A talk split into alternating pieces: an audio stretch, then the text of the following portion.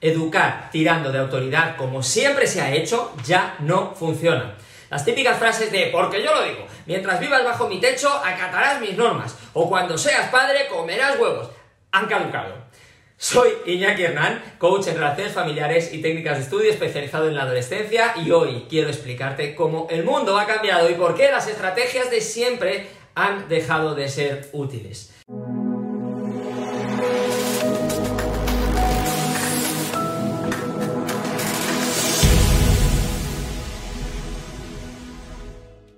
Vivimos en un contexto social distinto. La sociedad en general, hasta hace 3, 4 o 5 décadas, estaba marcada por la autoridad. Desde los padres en casa, los profes en el cole o los jefes en el trabajo. Por eso, la imagen arquetípica del jefe déspota que trata mal a sus empleados, ese hoy no se llevaría muy bien en la empresa. Quien se rebelaba ante la autoridad en la niñez o en la adolescencia tenía menos opciones de encajar en la sociedad que le esperaba después los adolescentes vivían una coherencia entre la educación basada en autoridad en casa con el funcionamiento de la sociedad ahí fuera. Hoy vivimos en una sociedad en la que el poder por ostentar una posición ya no encaja. No es suficiente eso de porque soy el profe, ni porque soy tu jefe, ni porque soy tu padre o madre. Ahora la autoridad se gana. Tienes que demostrar que eres digno de esa autoridad. Tiene que haber un motivo mucho mayor para que tu hijo o tu hija te siga y te escuche. ¿Por qué sucede esto? Posiblemente una de las razones más importantes es la democratización de la información, Internet. Además, antes el mundo de cada persona se reducía a unas cuantas personas. Ahora puede ser literalmente el mundo entero. Las opciones son muchísimas más. Esa autoridad, a la vieja usanza, la podemos encasillar en lo que yo llamo la figura de autoridad impuesta. El término figura de autoridad en psicología se utiliza para designar básicamente a personas que ejercen un poder sobre otras personas. Como madre o padre, te colocas automáticamente en esta posición impuesta. Tu hijo no te ha elegido y no es necesario que cumplas ningún requisito mínimo. Eres su madre o su padre y punto. Es como cuando te toca un jefe. No le eliges, a no ser que tengas mucha suerte. La diferencia es que en ese caso Tú tienes cierto margen de maniobra para cambiar. Tu hijo no. La naturaleza te echa un cable en los primeros años de vida de tu hijo de tu hija, en, lo que, en los que depende al 100% de ti para sobrevivir y por eso te idolatra.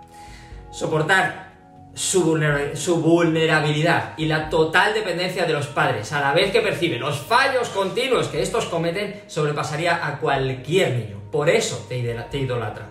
Pero todo esto cambia en la adolescencia. Ahora la figura de autoridad impuesta ya no es bienvenida. Esta etapa prepara a tu hijo o a tu hija para su vida de adulto en la que debe ser autónomo y eso, entre otras cosas, le empuja a rebelarse ante la autoridad. Dicho esto, sí existe una vía en la que el adolescente acepta, incluso busca figuras de autoridad, lo que suelo llamar figuras de autoridad deseadas. Como ves, me rompo los cuernos para buscar esos nombres. Ser una figura de autoridad deseada creo que sería el punto de aspiración para liderar a tu hijo o a tu hija adolescente.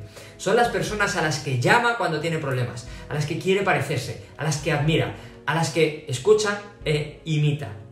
¿Por qué? Porque se lo han ganado. Han demostrado que se merecen su atención y han conectado de alguna forma con su historia, con sus problemas o con sus aspiraciones. Esas personas no le han sido impuestas tu hijo o tu hija las ha elegido. Ahora, ¿cómo convertirte en una figura de autoridad deseada? Primero, propósito común. Compartir intereses u objetivos es fundamental. Si tu hijo siente que vais en caminas diferentes, ¿para qué escucharte? ¿Para qué? ¿Para que le lleves a donde no quiere ir? No tiene sentido. Dos, capacidad demostrada. Dicen por ahí que si conduces, si quieres conducir un Ferrari, no escuches el consejo de quien conduce un Toyota. No es que esté 100% de acuerdo, al fin y al cabo Warren Buffett o Jeff Bezos conducían coches modestos cuando ya eran multimillonarios, pero refleja bien el punto que quiero expresar.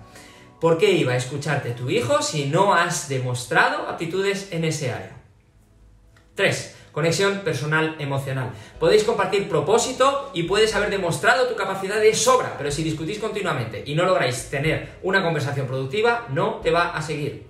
4. Libertad para cometer sus propios errores. Por mucho que tenga intención de escucharte, cometerá sus errores. No es lo mismo escuchar que llevar a la práctica. Si lo que encuentra es comprensión, apoyo y crítica constructiva, seguirá apoyándose en ti. Si por el contrario lo que encuentra es incomprensión, desconfianza, exigencias y críticas no tan constructivas, se va a alejar. 5.